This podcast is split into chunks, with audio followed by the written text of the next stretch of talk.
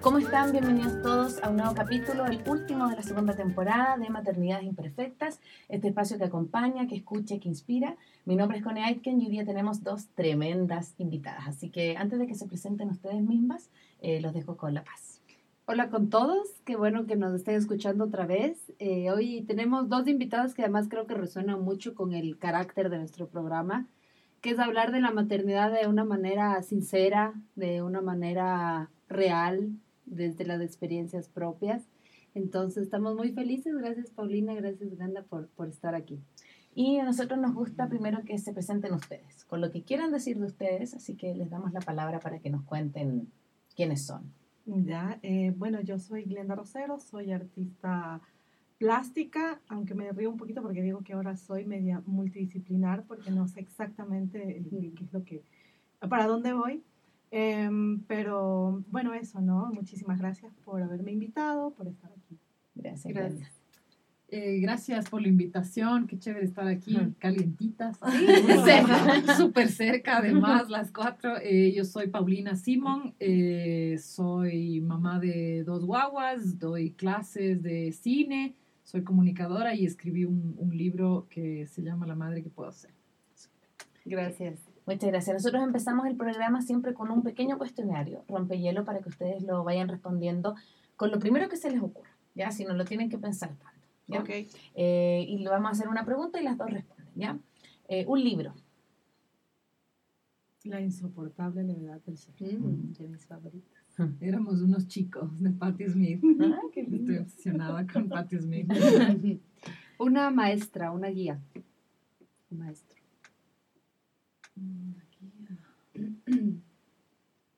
no hay que pensarlo mucho. No, no hay que pensarlo mucho. pensarlo mucho. Yo tenía una.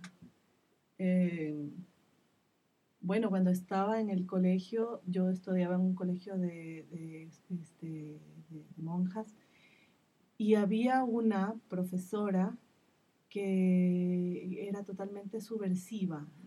Por supuesto, la sacaron al año. se claro, colegio de monjas. Claro, se, llamaba, se llama Laura de Mora. Yo me quedé ahí. en la subversión. En la subversión.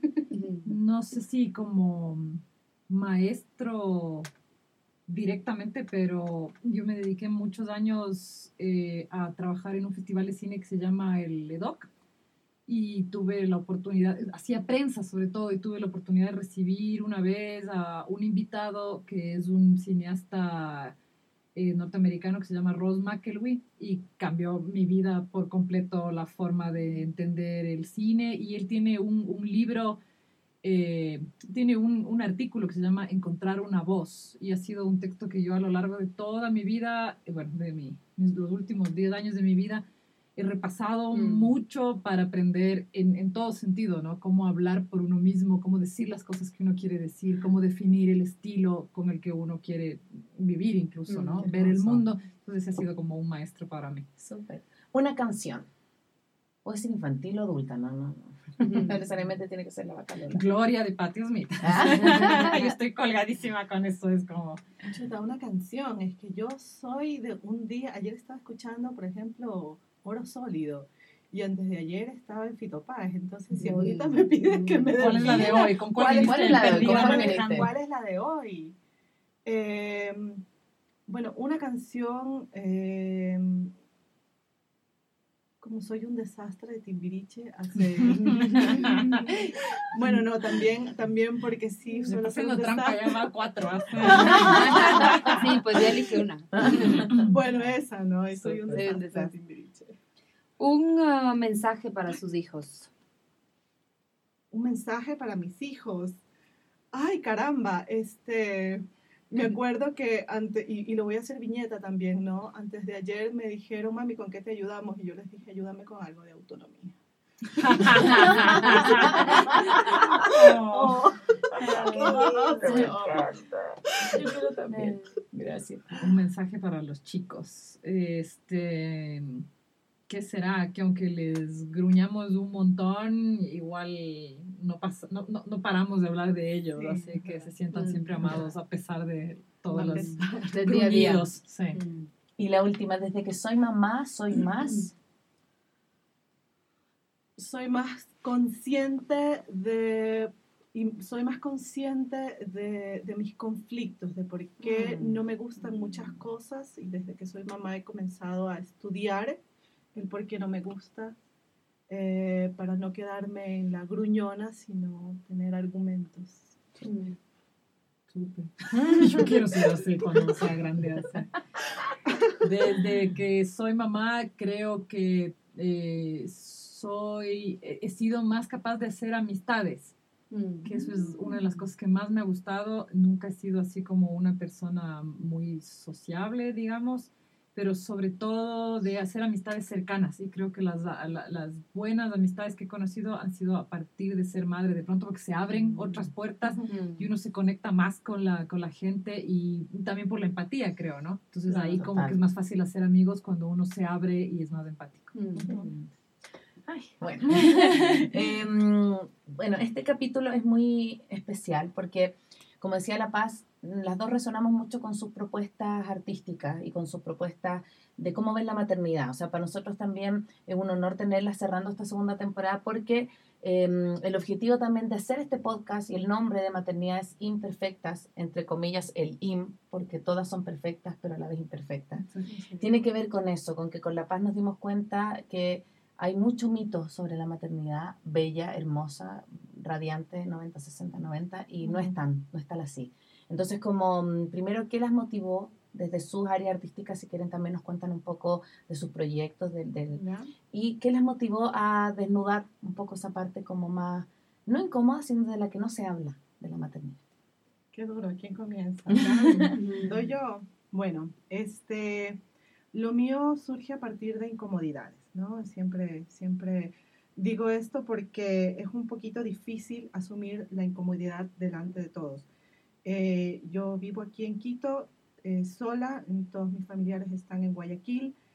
Eh, estaba con el papá de mis hijos, eh, él no asumía su, su paternidad de una manera eh, íntegra, sino que era como un hombre que llegaba a la casa, ponía el pollo en la, en la refrigeradora eh, y ya, con eso era suficiente. Saludos a él si me está escuchando.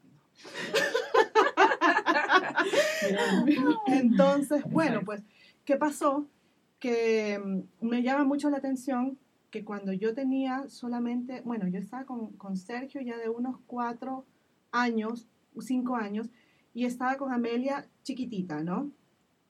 Y yo andaba con los niños de arriba para abajo, yo sí tenía que ir al centro comercial, era sola con los dos niños, eh, tenía que llevarlos a la guardería, yo, yo los niños, o sea, era yo sola teniendo al papá de mis hijos conmigo, ¿no? Y un día se me ocurrió, no, esto está muy pesado para mí y, y no tengo a quién decírselo, porque si yo se lo comentaba a mi mamá, mi mamá me decía, no, pero es que no te quejes, es Así, así, mismo es. no te quejes, así mismo es.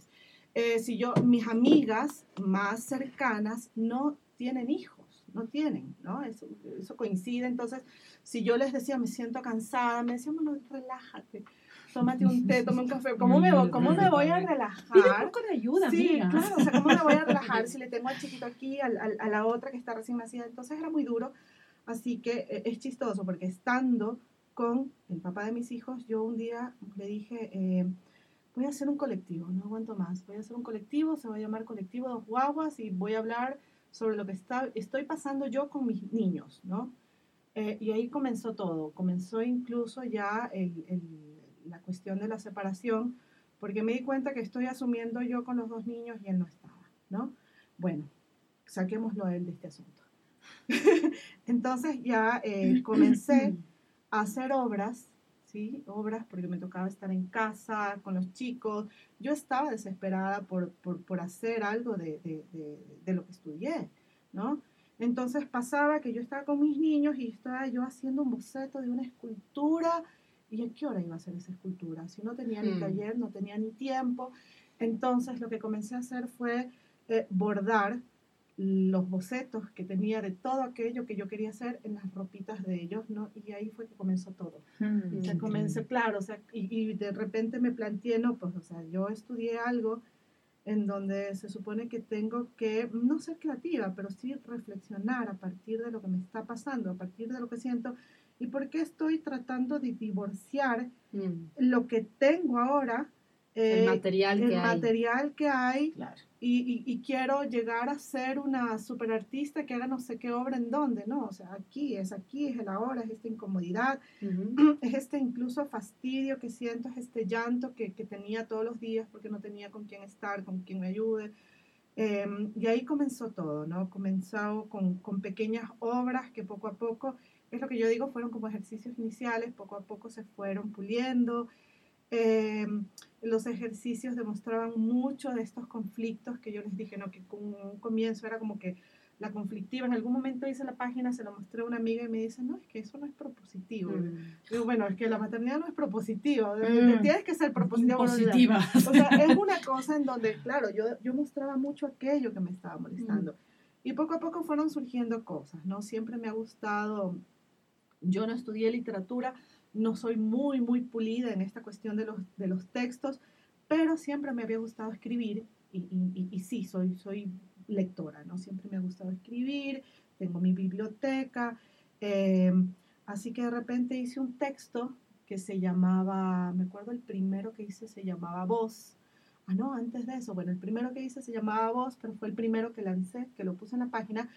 Pero antes de eso, eh, había pasado que previo a lanzar el colectivo, eh, había tenido, como tú habías hecho, ¿no? Los diarios. Tenía un Mm. diario en donde anotaba todo, todo, absolutamente todo.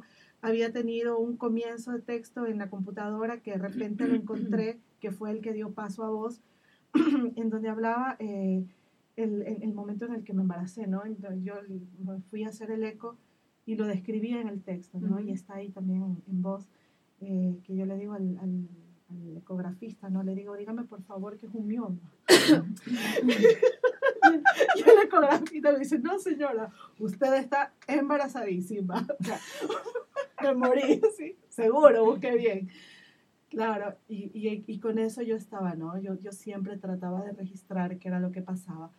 Poco a poco el colectivo se transformó en esto de ser un, un conflicto personal, en esto de ser un reniego personal, en darme cuenta que es algo político, en darme cuenta que, que sí, que hay muchas cosas que, que nos dicen de cómo tenemos que ser las madres, hay mucha imposición, eh, pero de parte de, de todas las estructuras sociales, más bien esperan mucho de nosotras, pero nos dan muy poco. ¿no? Así es. Claro, entonces ahí ya también comienzan las viñetas, que es un, un juego, ¿no?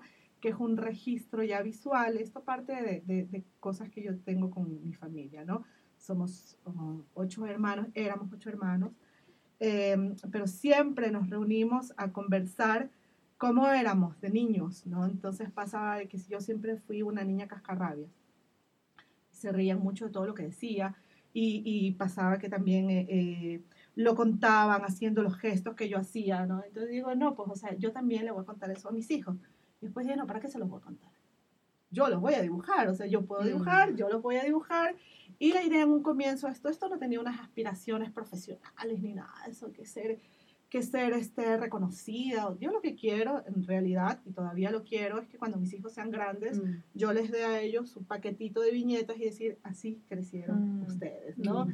Desde chiquitos hasta, hasta, hasta donde se dejen ellos Claro. este, Registrar. registrar. ¿no? Eh, y bueno, ¿no? Pasa, pasa esto, ¿no? Que pasan muchas cosas.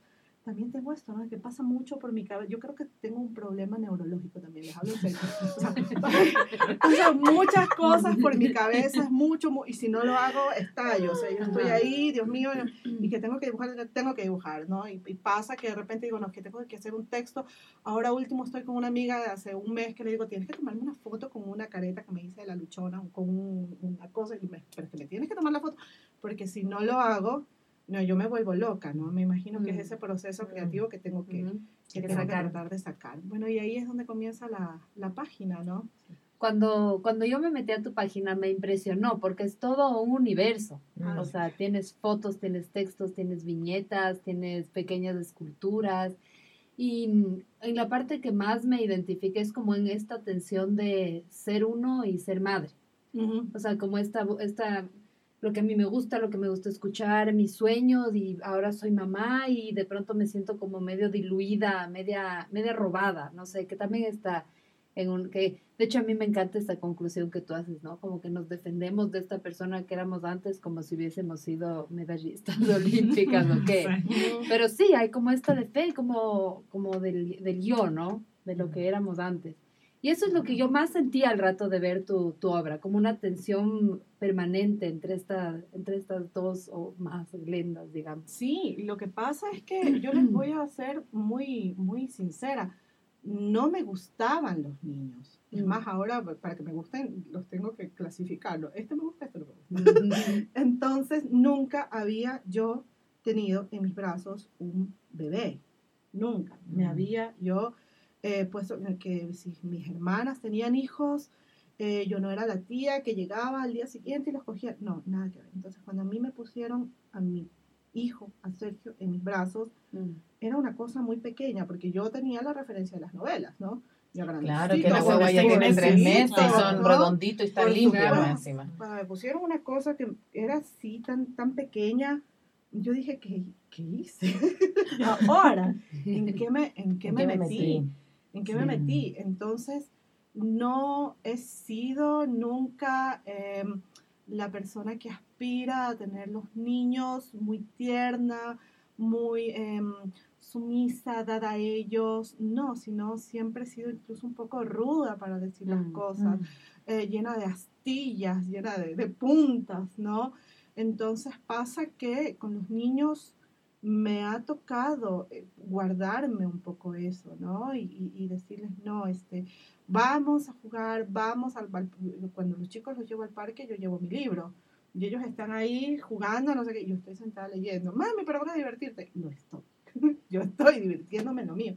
Entonces pasa eso que sí, que, que tengo que ver de qué manera estoy con ellos, pero tengo que seguir Estar estando contigo. Siendo- tengo que seguir estando conmigo, porque si no, vuelve el conflicto, vuelve eso de que tengo que estar con ellos y tengo que estar jugando con el payaso en la fiesta infantil. No, yo en la fiesta infantil los dejo a ellos y yo me, me pongo muy lejos y sonrío y saludo y veo que no les pase nada, pero yo estoy como muy, muy en lo. Eh, entonces sí, sí, es un conflicto, es un conflicto porque pasa que te dicen qué es lo que tienes que hacer, cómo tienes que hacer, que tienes que estar en el parque jugando con ellos y poco más, y también en el te- revolcándote en el césped, y de repente digo, no, no, o sea, soy yo, y es una forma de también respetarme a mí, Tu respetar individualidad. mi individualidad.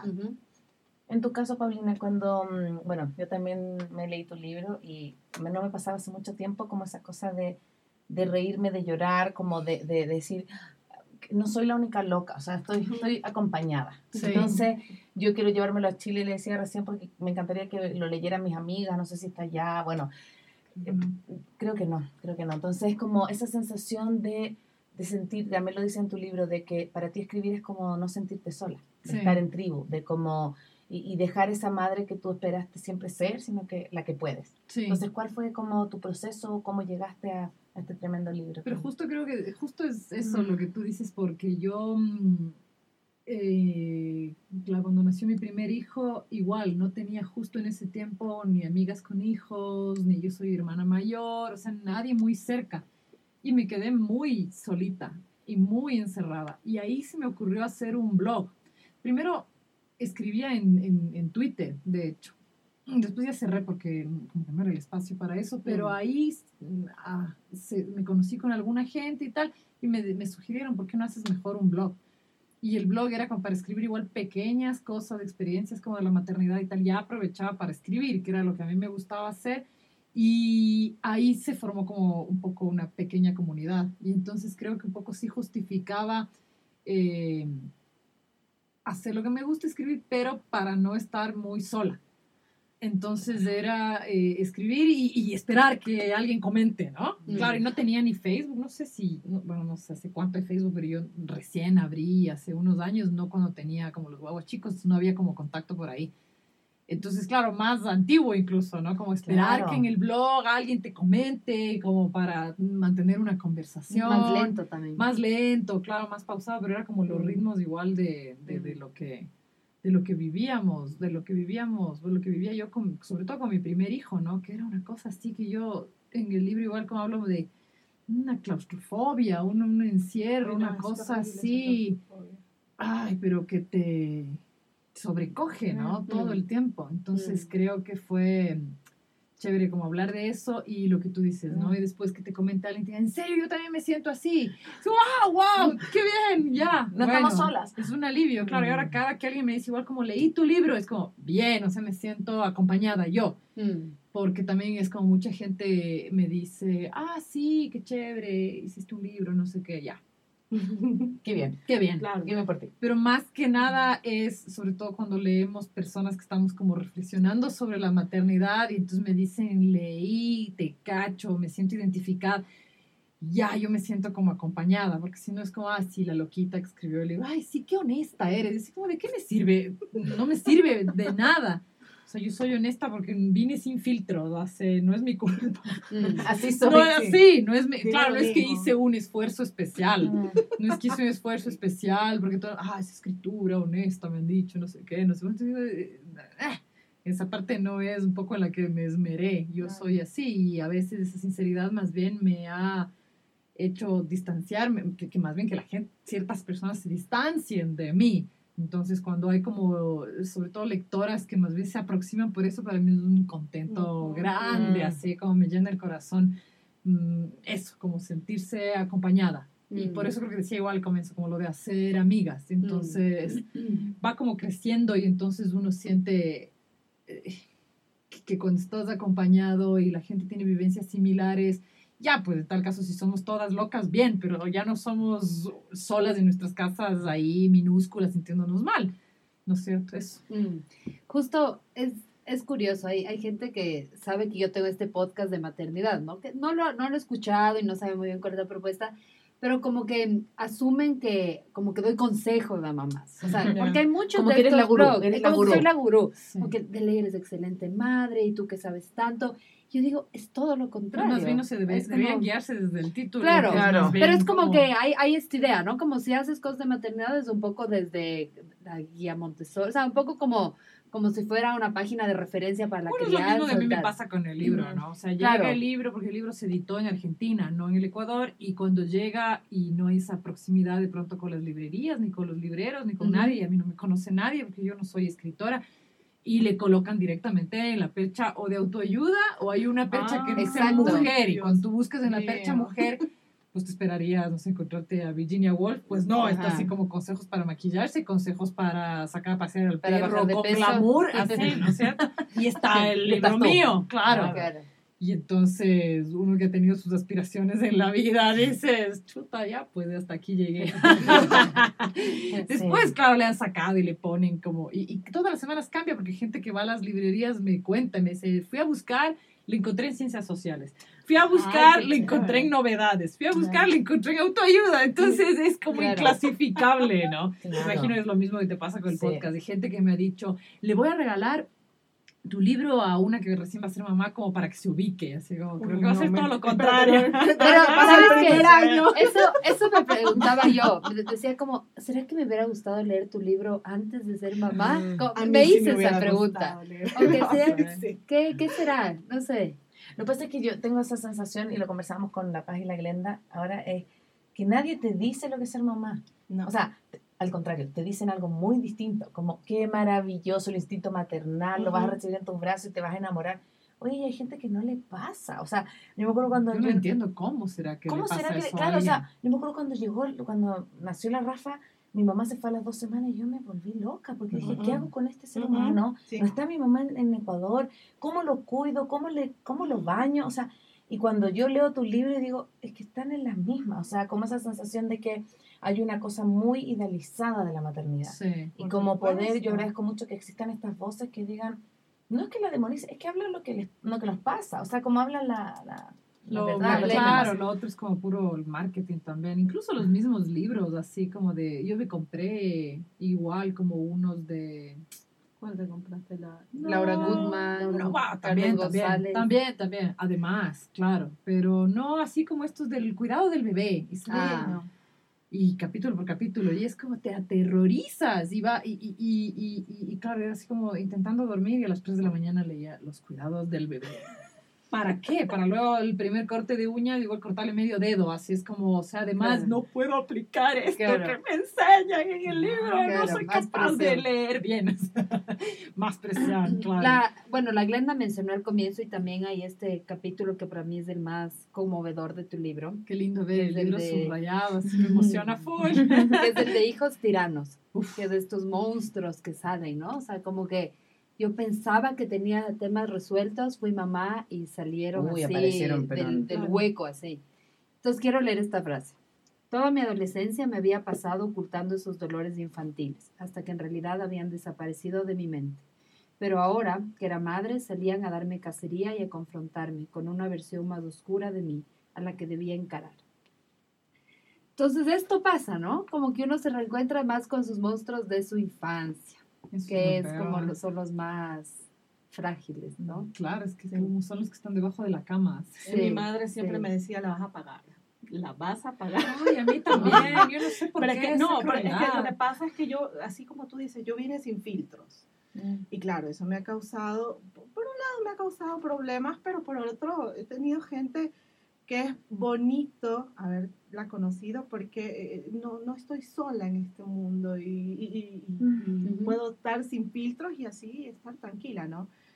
Pero claro, o sea, mi mami me decía siempre, eh, la vas a pagar. Y yo decía, no, pero es que no, no, no puede ser. Yo también decía muchas veces, yo no voy a hacer esto cuando sea madre. Y cuando te das cuenta, no, tú, tú has sido criada y ese es tu universo, esa es tu realidad. Posiblemente eso sea lo único que conoces en la praxis. Puedes estar leyendo, puedes estar viendo tutoriales, pero está tan Arraigado. arraigado esta cuestión, ¿no?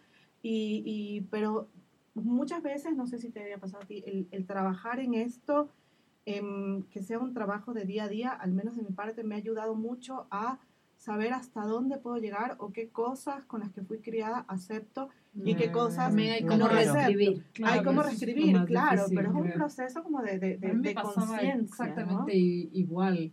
Y era chistoso porque yo iba con, con- sobre todo con mi hijo, el, el, el mayor, que es un poquito desbocado con el tema de la energía y eso. Pero el, el, el segundo es un poco más tranquilo, pero el primero era así, o sea, será porque era, no, no sé, como la primera atención que uno tiene era como, o sea, le ponías, yo decía, son como esos juguetes de cuerda que le das cuerda y luego le pones en el... En el así, ¿no? O sea, desde muy chiquito.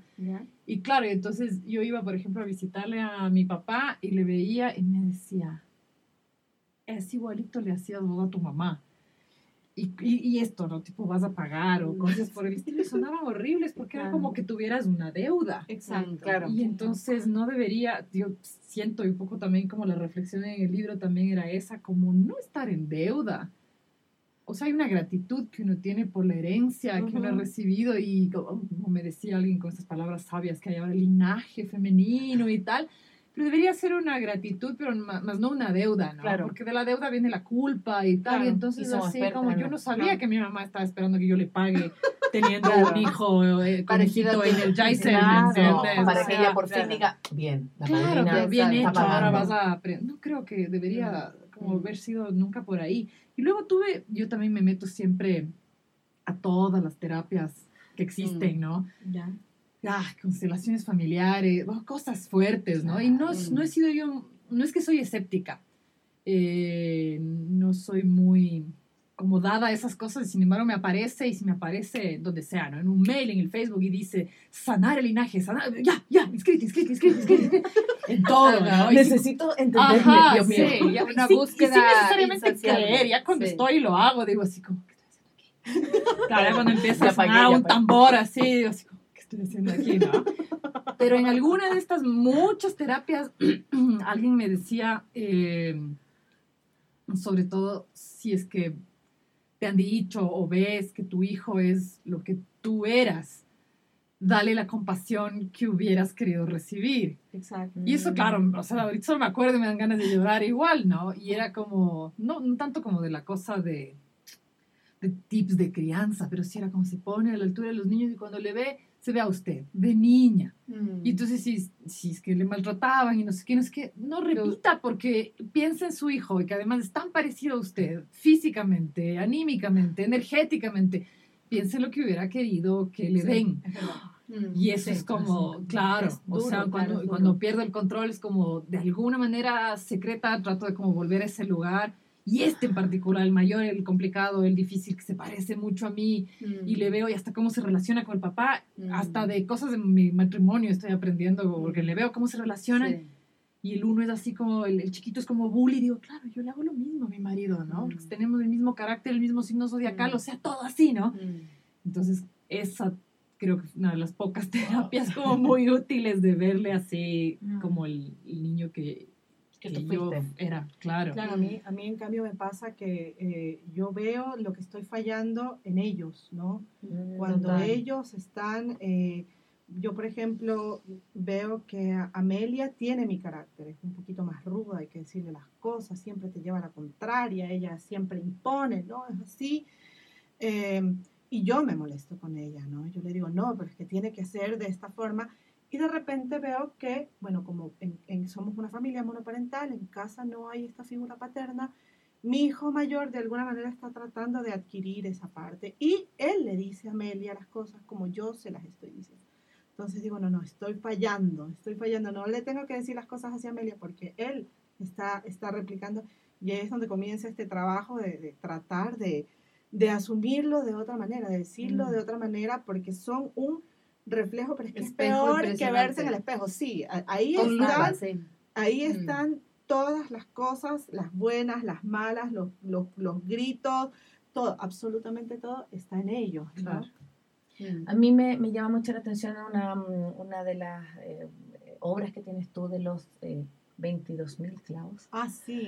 eh, que es como el, el- en Chile le decimos chapino, ¿cómo le dicen acá? moqueta. La De moqueta al entrar a la casa, Sí. que dice hogar de hogar, pero con clavos, que tiene que ver con esta dualidad de que es tu hogar, tu espacio de contención, pero que también es duro, que también hay muchas cosas que, que friccionan, que también hay muchas cosas que duelen, y yo creo que eso es la maternidad también, o sea, es maravillosa, es la experiencia más removedora que he tenido en la vida, pero también es súper duro, porque siempre te estás cuestionando, siempre estás diciendo, lo estoy haciendo bien, ah, si, si le doy teta más tarde se va a traumar, si no, eh, se va a malnutrir, o sea, como que siempre están estas voces que no solamente son tuyas, sino que de los grupos de mamás, de tus parejas, de tu familia, que hacen que esta tarea sea como los clavos, tan dura, pero también tan, no sé, tan confortable. Claro. eh, sí, sí, es, es que siempre pasa, al menos pasa esto en redes sociales del postureo, ¿no? Mm. Todos nos mostramos con unas familias felices, Claro. fotos en donde yo Yo les creo que me esté... sentir peor, ¿no? Ah, así total. como yo siempre le digo al Armando, a mi marido, así como,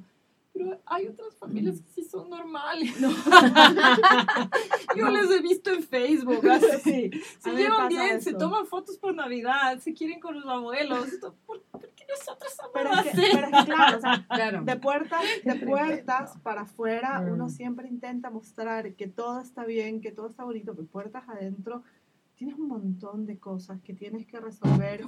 Incluso, incluso una, o sea, estoy con esto en la cabeza de, de, de, de hacer una analogía entre cómo se lleva una casa y cómo se lleva una empresa, porque es, es lo mismo, ¿no? Son cosas que tienes que resolver día a día, Mm. son cuestiones No, pero la diferencia de que económicas. nadie se va a su casa a dormir. Exacto, Claro. claro. O sea, es el Son- problema. Son empresa, cosas pero veinte- el turno de 24 horas. exacto. eh, Y, y- y quisiera ahí yo es donde vino a las esto, 6 timbren tarjeta y se vayan a su cama, aunque su sea, cama. o sea, como claro. lo que yo hice cuando Claro. fue la feria, que les puse la carpa, que yo vivo aquí, ustedes viven allá. Claro, pero te obedecen, los míos me suben Es encima. que soy una tirana. No, yo no, yo soy una perdedora completa. No, ¿sabes qué pasa? No Pero es eso también, ¿no? O sea, como que tienes que ser eh, como que firme, dulce, Pero amable. pero, pero, amable. o sea, llega un rato que ya se te montan encima y sí son unos tiranos. claro, claro. Y también necesitas respetar tu espacio. O sea, es un tira y ¿Cómo? afloja. Pero claro, es ¿Cómo como, lo o haces? sea, es como, yo, yo siempre digo, eh, hay, que, hay que vivir como la foto carnet, ¿has visto? Que, es, ya, no, ya no es muy común que No. te hagan la foto No. carnet, ¿no? Pero siempre es así como, póngase recto, mire a la derecha, Claro. Sonríe la carita a la izquierda, baje un poquito el Sí. mentón, tuerza los hombros, alce los... Y es así, ¿no? O sea, como Claro. tienes que ponerte en 70 posiciones en un segundo Ujú. para como rendir, Sí, ¿no? Te sí. respetas a ti, les respetas a ellos, eh, estás haciendo vínculos para el futuro. Por favor, o sea, es todo. claro, esos son los clavos, yo creo. Claro, es el clavo en nuestras cruces, Total. así como... Es que sí, ¿no? Es una cuestión en donde tú, o sea, yo siempre me pregunto, y mi mamá nunca me lo mostró, nunca me lo demostró, cuántas veces mi madre habrá llorado en silencio. ¿no? Ah, wow. Claro, y, y ahora estar en, en- en sus zapatos, ahora estar en esta situación y yo verme, yo sentirme, yo llorar en silencio, digo, no, o sea, aquí, hay, aquí pasan muchas cosas que a veces por, por ver- vergüenza o por falta de empatía o porque simplemente tú crees que son tonterías, no las comentas, pero casa adentro sí, hay un montón de cosas que te punzan, desde, desde las económicas, en donde de repente tú dices, Dios mío, hoy día hoy día no, no, no, no tengo para llevarlos a, comer a algún lugar, entonces eh, duele, ¿no? O, o para darles alguna, al- algún detalle, hasta, hasta simplemente estoy cansada y no quiero, yo hoy día no quiero. en el- está en una escuela que es Montessori y tienen al inicio del, del día una cosa que es el círculo, donde cuentan sus novedades. Y me dice, ¿quieres que te cuente lo que conté? Oh, por Dios. Lo que conté en mi Entonces, novedad tiritando, tú ahora. Y yo, claro, claro, hijito, cuéntame. Conté que ya te devolvieron la tarjeta de crédito. Yo me quería morir, me puse furiosa. Iba manejando así de risa y digo, ¿por qué cuentas esas cosas a todos tus amigos? ¿Y ¿Qué, qué- qué- qué importa? Le digo, aparte, ¿qué es importante? Le digo, ¿por qué es importante una tarjeta? Porque ya vas a poder comprar mi regalo de Navidad. Yo no sé qué es lo que él entienda, como el sistema, Ah, el sistema crediticio, crediticio me, me, me claro, castigó. O sea, claro. me habían... eh, me habían como, ¿cómo se llama? Hackeado la tarjeta y Ah. me tocó hacer una nueva, pero en diciembre, ¿no? Y él escucha todas estas cosas y claro, Y reelabora. reinterpreta. Sí, pero mal. Entonces mi mamá alguna vez me decía, como nunca hables de plata con los guaguas.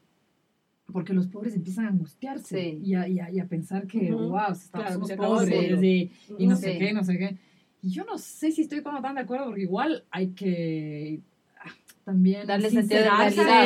Sí. claro, sobre lo que se puede y lo que no se puede. Pero Claro. tanto capaz que yo lo hice mucho, ¿no? Mm. Y entonces, eh, capaz que estamos como, ¿y cuándo la, la, la, la guitarra que me vas a comprar? ¿Y cuándo? Así, cuando tenga la tarjeta de crédito. Y entonces, Ya la tiene ahora. claro, entonces toca no- cumplir tu palabra. Sí, entonces no, en vez de hablar en- con sus amigos de siete años de sus ilusiones, Hablo de que su ilusión está puesta de en la tarjeta de crédito, que fue aterrador para mí, así como, ¿qué está pasando aquí? O sea, cuánta, primero, superficialidad y al mismo tiempo, o sea, cuánto le he contaminado de, de, de las, lo, lo básico de, de- de- la de la familia, ¿no? Sí, hágale, hágale, se la presto, Róbate. sí, claro. ¿Sabes que pensaba también que una de las cosas que más me gustó también del libro es que, bueno, somos yo creo que una generación que la, muchas somos eh, profesionales, entonces al momento de ser mamá nos enfrentamos con esto de me dedico completamente Wow. o, o, Sí. o- o- o medio tiempo No, o, terrible. o, o sigo siendo la mujer que era o, vuelvo a ser la mamá. Nunca vuelves a ser, pero también echas de menos lo que tú decías, como esto de trabajar en lo que yo quiero hacer lo que yo estudié o yo quiero hacer de lo que yo, eh, para lo que yo creo que sirva. Entonces, justamente en tu libro hablas como esta disyuntiva de volver que rechazaste muchos trabajos, de que te, te decían, no, estoy cuidando en la casa mi guagua, y después te sentías como, chuta, pero, o sea, como esa dualidad que siempre tenemos de, lo estaré haciendo bien, volveré a ser madre, volveré a ir al cine con mi marido algún día tranquilo, o sea, como esa cosa de volver a ser la mujer, que, que nunca vas a volver a ser en realidad, pero no como, como, como el trabajo, esa- esas eternas culpas que tenemos las mujeres cuando somos Claro, pero también cuando somos profesionales, a mí lo que me pasaba cuando hace un tiempo igual tenía trabajo como de tiempo completo, yo había sido como muy perfeccionista con el trabajo antes y entonces era como, siento que les estoy estafando a mis hijos y estafándole al trabajo, porque Claro. no me doy abasto En con ningún ambos. lado o sea, siento que aquí podría haber hecho mejor, pero no alcancé y siento que aquí también podría capaz no alcancé. haberse caído Claro. de cabeza, pero no alcancé y claro, horrible, era horrible. Claro, digo así como soy una profesional mediocre y una mamá mediocre, Claro, así ¿por como dónde encuentro le el pego? punto. me- Claro, ¿por dónde? ¿Por dónde, no? Bueno, también creo que igual las edades de los hijos no ayudan, ¿no? Cuando son Claro, muy chiquitos, uno definitivamente es como más Es más necesaria y más, necesaria, claro. No, pero, pero, en estamos cambio, ahí, a justo mí, en esas edades en las que entonces todo es tan complicado. No, Sí. pero en cambio a mí lo que me ha causado un poquito de, de- de problema en esta parte de si ser profesional o ser madre es em, que muchas veces ya dentro de los horarios de trabajo te quieran exigir más. Y en el caso de que más, me, me refiero a que te quedes un poco más de tiempo, ¿no? Y en el caso de que tú digas no, porque tengo que ir a ver a mis hijos, eh, ya lo ven mal, ¿no? Obvio. Entonces, no, no claro, a mí, pero a mí, claro, a mí, a mí ya me ha tocado, en realidad ya un poquito este, molestarme. Trabajo en la central hasta febrero. o sea, hasta ahí no, hasta llegó mi enojo. Sí, claro, eh, porque, porque el tiempo de mis hijos es de ellos, ¿no? Y, y, y sí, o sea, yo sigo siendo profesional, pero va más allá de cumplir con un horario.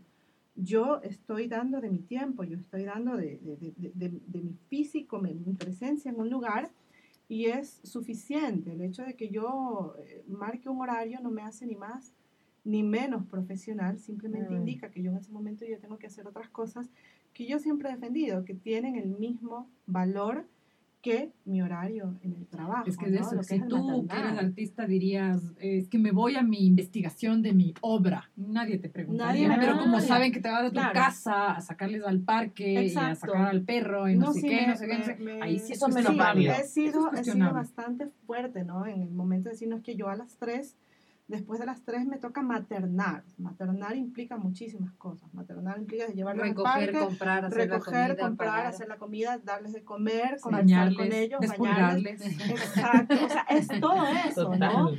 No, Es todo todavía esto. no he tenido pulgas Y- ustedes, No, no, no, todavía tengo perdón, pulgas. no, Claro. pulgas. Pero me encanta tu concepto pool. Y yo creo que mi hija va a tener de ley, pues yo soy bueno, una eh, pequeña declaración, soy piojenta, pero por pH. O sea, los piojos aman mi cabeza. Entonces yo, yo siempre creo que eso- Estás frita. Estoy frita, la rafa ya va directo al piojo. Sí. Es que son un montón de cosas. O sea, Claro. como el trabajo de casa. Ahora de mañana mi hijo me No. yo sentí algo que Algo que andaba por aquí. acá. No, ya te revisé ayer, tranquilízate, no tienes piojo. Claro, o sea, es que es, eh, es casi imposible, Mm, la verdad. Una, la conciliación real, yo no sé qué tan real es. mm. Porque o se, o se, o se afecta un lado o se afecta el otro. Como que hay esta parte de tu libro que también es interesante del triángulo, ¿no? El tema de cómo Mm. elige una de las tres puntas. Claro, Hijos, claro. dinero o, o tiempo, ¿no? Sí. Entonces realmente sí, sí es un ejercicio así como de, de, de renuncia finalmente, si de alguna, de alguna de dinero, los no tengas hijos. Claro. Si quieres tener tiempo y dinero, no tengas hijos. Pero no te, si pasa, tienes- no te pasa, Paulina, claro. que, que, bueno, al menos me pasa a mí, ¿no? Que, que incluso, bueno, salgo del trabajo, que es en el momento en el donde soy docente y tengo que enseñar, sin embargo, sigue este tren de ideas, ¿no? Los estoy cuidando y sigue el tren de ideas de todo lo que puedo hacer, todo lo que voy a hacer y comienzo a escribir.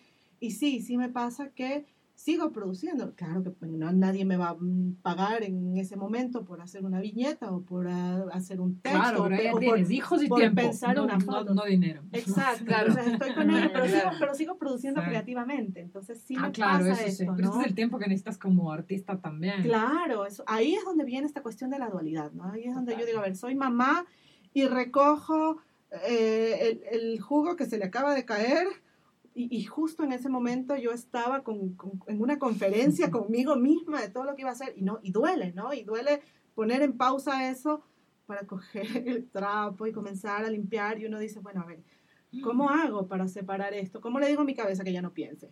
No puedo, ¿no? Claro. Entonces sí, ahí es donde digo, bueno, ahí viene esta parte dual, eh, tengo que ser mamá, me dedico, co- me dedico a ellos, pasa que el fin de semana suelo dedicarme por completo a ellos, o sea, ya es una cuestión en donde he intentado yo misma disciplinarme. ¿no? Mm, como este es el tiempo de... sábado, exacto, el tiempo de ellos, el día sábado, salimos, yo les digo a ellos, ustedes armen el plan, soy suya, hasta las 6 de la tarde. Hasta las 6 de la tarde estamos, ellos eligen dónde quieren comer, a dónde quieren ir, todo esto. 6 de la tarde, gracias a Dios existe Netflix. Entonces, entonces comienzan su ellos. serie, la Pongan su serie, por favor. pongan de su sufrir. serie, exacto. Y yo comienzo a leer, comienzo a trabajar, comienzo a pensar, comienzo a, a- a más o menos idearme cómo va a ser la foto, cómo va a ser algo, ¿no? Y, y- y he tratado de alguna manera de disciplinarme. para- y, ese tren de ideas, tengo una libretita. ¿no? Tengo una libretita en Como donde para voy, que no se te... voy claro, no anotando, vayan, no te voy pierdan. anotando, exacto. En tu libro, Paulina, hay como, una- bueno, al menos a mí me dio la impresión, como de un final feliz, por así decirlo. O sea, Sí. como de una serie de conclusiones, ya ha pasado el tiempo, que te hacen ver atrás, que te hacen sentir como feliz de la familia que tienes, de lo que has hecho. Como que se te ve, como que de alguna manera toda, toda esta ola o toda esta bomba de, de cuestiones irresueltas comienzan como a encontrar su espacio. ¿Es, es un poco como la, lo que sientes ahora? Es, es, o sea, como que te encuentras en ese, Creo que sí. como ya en ese destino. Sí, creo que sí. O sea, igual aunque siempre se presenta, o sea, como no se acaba nunca, ¿no? Claro. O sea, lo de los hijos y la crianza y La la, familia Sí. no se acaba nunca. Pero creo que un poco eh, sí empezó muy mal para Mm, mí. Y, y de ahí acá creo que sí hay un balance positivo. Mm, Y entonces creo que en la, en la escritura, eh, como yo, yo escribí el año pasado, digamos, ya habían pasado, no sé, seis, siete años de que nació mi, mi primer hijo.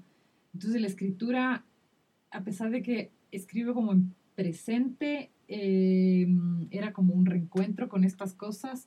Entonces creo que naturalmente me sentí mejor. mm, O sea, de ese primer momento de mucha soledad y muchas dudas y pánico y tantas cosas. Entonces, yo mismo mientras escribía en presente, como narrativamente, decía, wow, qué mejor estoy ahora, que puedo hacer esta reflexión claro, sin como, no sé, estarme muriendo. claro. O sea, yo mismo después leía, escribía, leía, lloraba.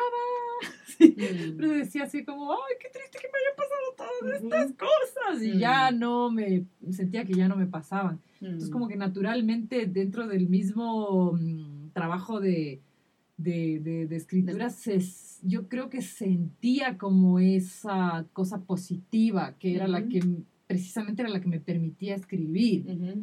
Entonces sí era como una, una energía que estaba en Mm, mí mm. todo el tiempo. Como, y, y cada capítulo cerrado era como, "Ah, está en el pasado.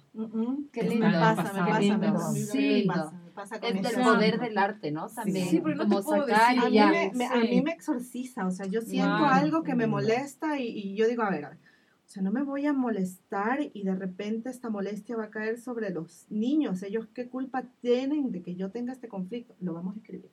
Lo Claro. vamos a hacer foto, lo vamos a hacer viñeta, lo vamos, claro. Entonces ahí es donde de alguna manera lo exteriorizo, sale, se minimiza, Mm. cuentas saldadas Claro. y pasemos a lo siguiente. Sí, es como ¿no? lo que yo sentí más a largo plazo porque no tenía, mm, no tenía una planificación como, mm, a ver, vamos a escribir por capítulos, ¿no es cierto? Pero no necesariamente sabía el final. O sea, yo mismo no sabía Mm. el final realmente, no es que estaba planificado. No, claro, no sabía el Hay final. una, hay una cosa que siempre nos preguntan a, a los artistas, ¿no? bueno, plásticos, multidisciplinares, Mm. que es cuando, ¿cómo sabes cuando una Cuando se obra está termina. terminada? Claro. ¿no? Mm. Pero en ¿Cómo- mi caso era eso, que justo lo que tú percibes, que creo que lo, lo percibes bien, que es como en el momento en el que yo acepto. Que Esto soy. sí, Sí, como un pacto, no sé, como un cogerte las manos, así como un ya. Sí, y creo que Sí. más allá de que que- el libro igual se desprende de mí y no es yo, pero Ajá. yo también leo el libro como lectora. Eh, eh, o sea, sí, yo Claro, cuando claro. leo ya no, no digo así como, oh, es mi no para nada. Mientras escribía tampoco, o sea, es como desprendido, desprendido, desprendido. Entonces ahora cuando leo también tengo esa sensación de, ah, qué bacán, como ¿Y te pasamos fuerte? por ¿Te aquí. sientes fuerte? Sí, yo- yo eso me ha sí, mí me pasado, pasa pero recientemente y sobre todo más fuerte como de lo de la compañía de la gente que lee, eh, que te comentan cosas y que te mandan mails y no sé Mm. qué, ¿qué ves? ¿Esto cómo me hace crecer? Mm. Entonces sí me siento como más segura, incluso en los errores. O sea, Mm. bien, estoy cometiendo Claro. un error porque por, por- por- por algo ha de ser. Claro. O sea, pues ya no me estoy como Claro. latigando, ¿no? Entonces creo que, claro, el final feliz es, o sea, pones un punto ahí y luego la vida sigue y es complicada y tal, pero al menos creo que sí hay un aprendizaje De esos en primeros términos de la aceptación. Mm, de la sincer- lo que dices, ¿no? Como que ninguna terapia te había valido tanto como tu propia sinceridad. Exacto, Mm. claro, y entonces ya en esa aceptación, ya como la vida fluye un poco más. Mm. También tengo la suerte de que ya mis hijos están en una edad un poquito más grandecitos en la que empieza a tener sentido la comunicación. Ah, Al fin, la comunicación verbal, que es la forma en la que finalmente yo Mm, sí claro. siento que me comunico mejor. O sea, Mm. de pronto soy, una amiga mía que es muy sabia me decía, no te preocupes, algunas mamás son muy buenas con los bebés y hay otras que son muy buenas con los hijos más grandes. Y yo como no le cachaba todavía porque eran Claro. bebés, Claro. y ahora estoy entendiendo, así están más grandes, podemos Ya. hablar. Y Claro, entonces, claro. y al menos con el mayor que es así y todo, oh, filático y hablamos estas cosas, que si la tarjeta de crédito, ya es hablar. Y entonces yo sí Y le tú ya digo tienes un, cosas. ya, ya estableces un canal de comunicación Exacto, exacto, y en el que trato de ser entender. igual de sincera con Mm. ellos. Mm. ¿no? Entonces desde esto también como tienen este, esta lucha lanzada contra los celulares, ¿no? No sé si les pasa a Mm. ustedes. Ujú. Y entonces yo le explico, ¿no? A ver, si no es que quiero estar todo el rato en el, en el teléfono para no ponerte atención. Tengo unas dos amigas, dos personas con las que quiero hablar porque son adultas. Contigo ya hablé todo el día. No les puedo ver en persona porque de pronto no viven aquí. Esto estoy haciendo. Mira, estoy así. No sé, es como que tienes que rendirles una cuenta porque no tienen toda tu atención. Pero ya le puedo explicar y ya entiende. Claro. Y a veces le Exacto. agarro y le marco, ¿no? A ver, a mi amiga que vive en el Canadá, si vamos a llamar a la Valesca para que tú veas que estoy hablando con ella, no es por restarte importancia ni nada, pero así como lo que tú pasas todo el día con tus amigos en la escuela no sé qué, yo también necesito mis amigos. Están en el teléfono, lo siento, no Es tengo que- la suerte que claro, tú de de, verles. a diario, claro. ¿Sabes que- hay, ay, perdón, perdón. Hay una, hay una parte en, el, en, en tu libro que es súper linda, ¿no? Que es esto en donde eh, hablabas de tu primer hijo, creo, y hablabas acerca del conocerse, de estar en la cama, ¿no? Y justo va con esto de, de la comunicación. Estamos muy acostumbrados y, y de, de, hecho es así, ¿no? La comunicación es, esta, es, es esto hablar y de repente te ponen a alguien, a, a- a una persona que no se comunica de esa manera. Entonces, sí, una de, los primeras, una de las primeras cosas a, a las que te tienes que enfrentar es comunicarte con alguien que no, no, no te dice las cosas. ¿no? Mm. Que llora. Es un total, es que llora, Que es un llora y que completo no- Que extraterrestre, no y sabes cuál- por qué llora. Y recae sobre ti el hecho de que, es que tú eres la mamá, tú tienes que saber. No tengo que Distinto. saber, no lo tengo que saber, no lo sé para nada. Que si llora por el frío, que si llora por el, cólico. el- por el cólico, que si llora por hambre. Yo me acuerdo que mi mami tenía un perro que hacía un ladrido distinto eh, por cada cosa. Entonces, si quería comer, ladraba de una manera, si mi mami estaba llegando, ladraba de otra manera, si el perro pasaba algo, ladraba de otra manera. Yo decía, ¿será que es como el perro? Igualito. Igualito. O sea, claro, o sea, si llora de una manera y, y te enfrentas con esto, con esto del proceso de comunicación, que estamos tan, tan eh, en, en esto del, del hablar, del decirnos las cosas, y también hemos perdido mucho, ¿no? El tratar de sentir eh, a, a la otra También, persona Mm. y te quitas un, un poco todo esto, ¿no? Y decir, bueno, voy a tratar de sentir qué es lo que quiere el niño, más allá de si existe o no el instinto maternal, es el permitirte y que los demás te permitan, sin, sin Mm. tantas cosas que te tienen que decir, conocer a tu hijo el Con el tiempo, cuerpo, con el cuerpo, el tiempo que, que te toque conocerlo. O sea, hay quienes lo conocen enseguida, Mm. al mes, a los dos meses. Hay quienes como yo que pasó mucho más tiempo porque no entendía, no, no sabía qué era lo que tenía que decir. Yo soy súper racional, entonces necesitaba que el niño me diga, tengo hambre. No sabía, no sabía exactamente qué hacer, ¿no? Eh, bueno, eso, ¿no? Esto con respecto a... Es que, es que to- quiero tomar algo con lo que dijo la Paulina y tú, como de esta sensación dual de eh, a veces no dejarnos llevar por el instinto, por lo que hablábamos recién, que tenemos tanta información. Entonces, como no quiero embarrarla con mi hijo y, y no me dejo llevar a lo mejor por tratar de comunicarme con él. O sea, a lo mejor si lo escucho más o si me escucho más, me va a servir más que 1500 libros de crianza consciente o activa, exacto. como le dicen ahora. Como eh, justo tuvimos un capítulo hace como el capítulo 3 o 4 de esta temporada que era como, se llama Leer, Criar, Dudar. Dice maternar en tiempos llenos de información. Es Ujú. como, ¿cómo lo haces en tiempos donde todos te dicen cómo Todos te hacer? dicen. Entonces, a mí también me pasa lo mismo, ahora la Rafa habla un poco y yo me siento más tranquila, porque por último ayer le dolía la guata me dijo, mamá, duele guata, listo, ya sé, o sea, Ujú. sé que le toca gota, bien, vamos por buen camino. Porque si no, también te olvidas un poco de, de, de cosas súper básicas, y lo que decía la Paulina, que te pasa también en el inicio de la maternidad, que es hablar con otros adultos. o sea, como por querer siempre estar con la guagua, por querer siempre estar con ellos, te olvidaste de que escuchas tu propia música, de que quieres hablar Sí. con adultos. Y no está malo poner también tu límite de soy mamá y soy mujer y quiero hablar con, con otra persona. O sea, no, Claro. no se van a traumar, ¿no? Claro. Ujú. Sí, sí. ¿No te pasaba a ti también que el, el- escape? El escape. O sea, para mí el escape era que se duerman. que se duerman. No, Se te juro que era ese momento del pero día claro, para mí Yo entonces- es... hasta ahora no tengo eso. claro, no, mis pobres llegaba- hijos, no sé por qué razón, no, no pueden dormir Llegaba solos.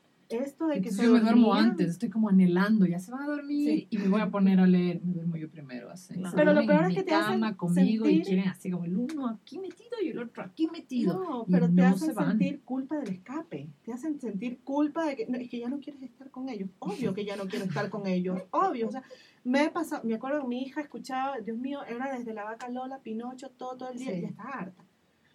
Y de repente decirle a alguien, estoy harta de la vaca Lola, estoy harta de, de ese canal, era, ay, pero ¿cómo vas a estar harta si tú eres mamá? Debes de sentir a la Lo- vaca Lola en el corazón. No, no, no. Claro, entonces esta cuestión del escape, ¿no? Del que se Pero vayan a no, dormir, no que sé si a ustedes les pasa. A mí, me, a mí me pasa medio frecuente. Y es que tengo estas... Vieron que dicen que los bebés tienen sus crisis, ¿no? Que la crisis de los tres... Yo Ay, siento esas ya. crisis maternales. O sea, como que hay semanas que, que me que encanta la maternidad, que fluyo, que estoy bien. Y hay unas semanas que veo unas broncas con la maternidad. O sea, como que es... No conectas con tu Nada. periodo menstrual. Sí, también, también. O sea, las dos. Porque ahora eso también a mí me regalaron así como Sí. la agenda de la menstruación. Y yo así, no puedo llevar una agenda más en mi vida. Así no puedo con eso. Es Ya. vas a saber si es que es la semana en la que les amas a tus hijos o les odias a tus hijos y le amas a tu marido o le odias a tu... Tal Sí, no puedo. No puedo con No puedo con mi vida, voy a poner una agenda no menstrual. Puedo, no puedo. Pero sí me di cuenta la semana pasada que les odiaba absolutamente a todos y de pronto llegó como una ola de tranquilidad. Era la menstruación. También. fue como, ah, ya puedo aguantarles de nuevo. Pero sí, claro, o sea, como... Es, o sea, yo tengo esas etapas así de, de odio, así de digo, ¿por qué me metí en e-?" O sea, es, es fuerte, Sí, porque, fuerte.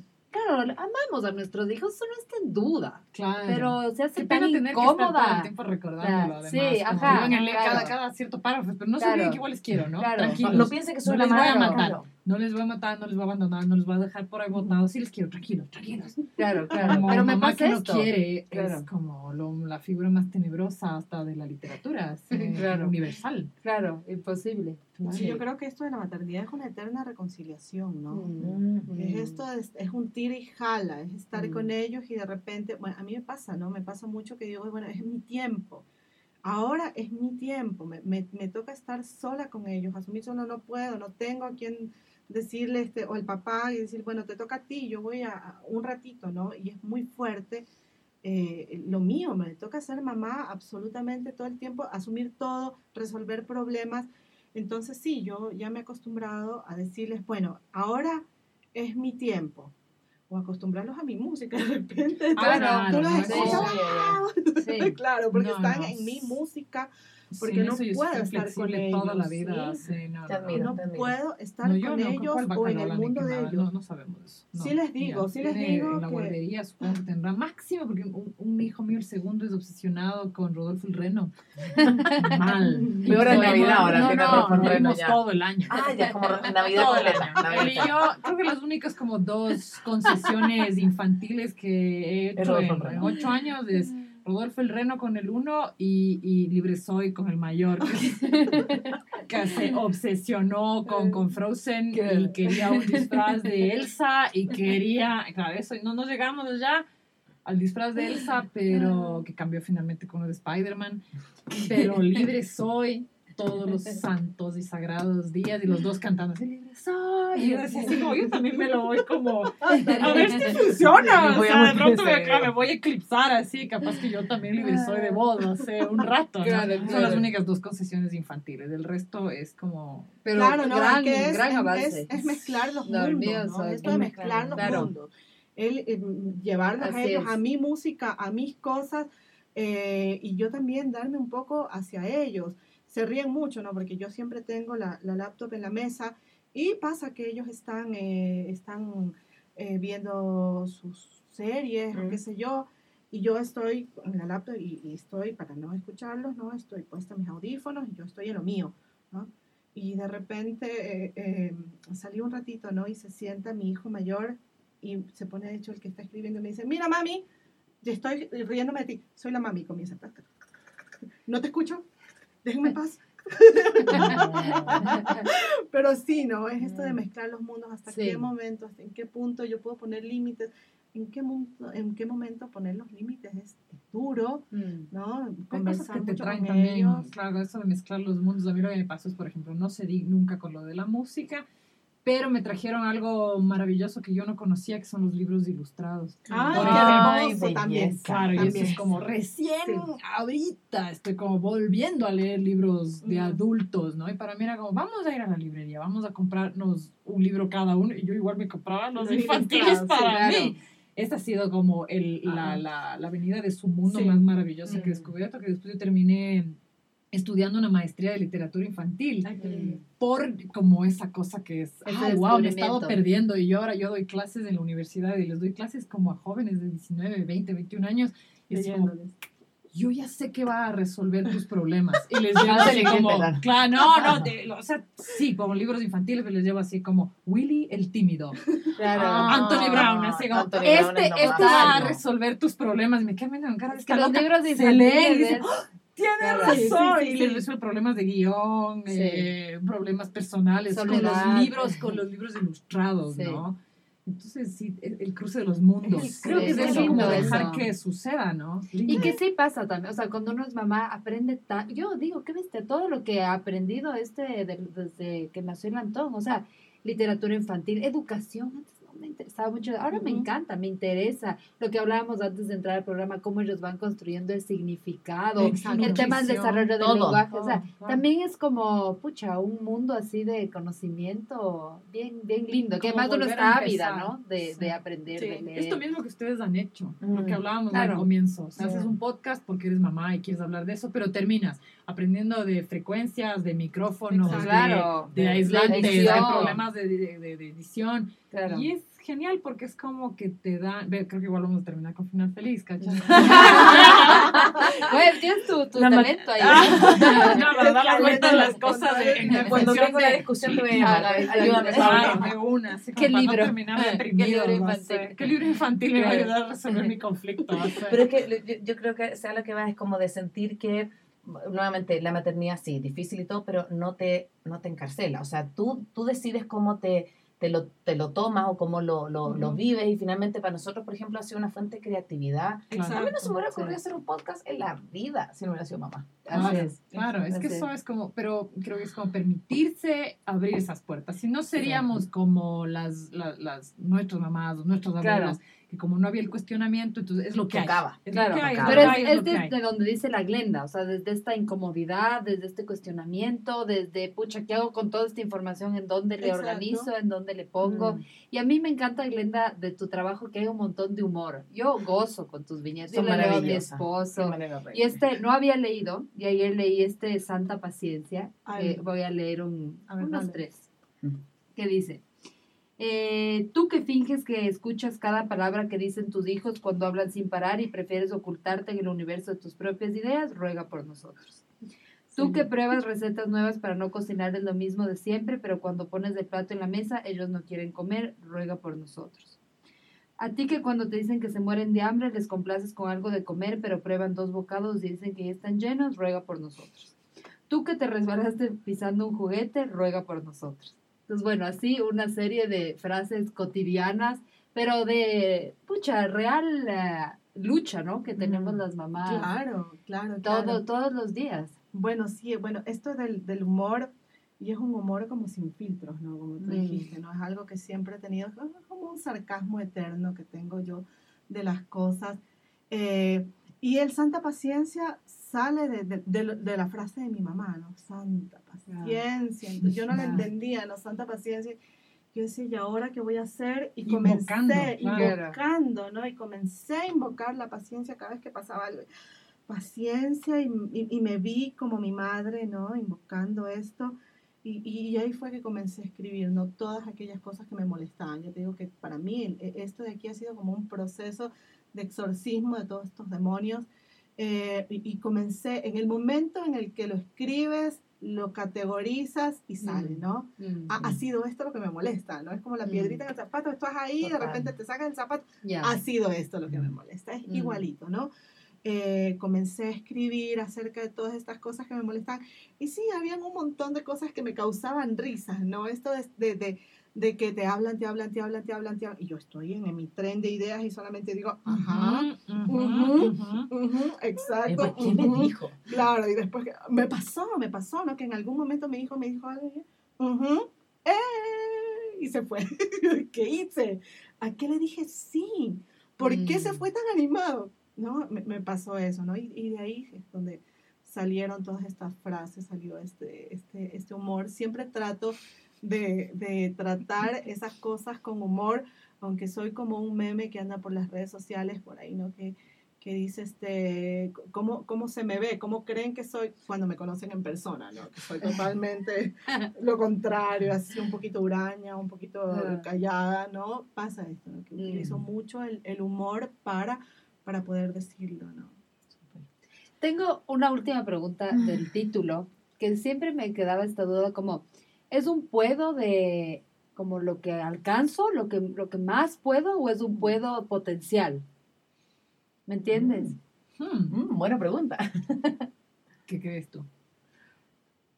A ¿Cómo ver, te sitúas cuando, después de leer? cuando, cuando solo vi el título, antes de comprar el libro, pensaba que era un puedo como de todo lo que puedo llegar a ser. Ah, ¿Ya? mira, no había pensado nunca en eso. Qué Pero cuando leí el libro entendí que era como esto es lo que avanzo, esto es lo que, lo que lo que tengo. Sí. ¿Me entiendes? Pero como que yo siempre lo vi de otra manera, como todo lo que, ¿me entiendes? Como hacia más, hacia lo, lo potencial, este poder más, digamos, más que es lo que avanza. Creo que, creo que es exactamente como lo que tú decías hace un rato de los ciclos en los que te amo, te aguanto, te Mm. tolero, no te soporto. Mm, Supongo que es Mm. así, ¿no? Hay algunos Mm. momentos en los que puedo solamente hasta aquí mm, y hay otros de los que me, mm, supongo que me proyecto al, al, al futuro, ¿no? Y, y creo que puedo hacer mucho más y ser hasta Disneylandia, así.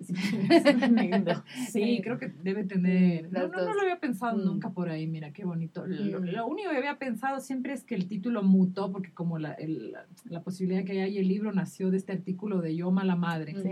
Y entonces sí era una excelente mutación de mala madre, que puede ser sarcástico, pero también es los látigos, Claro. ¿no?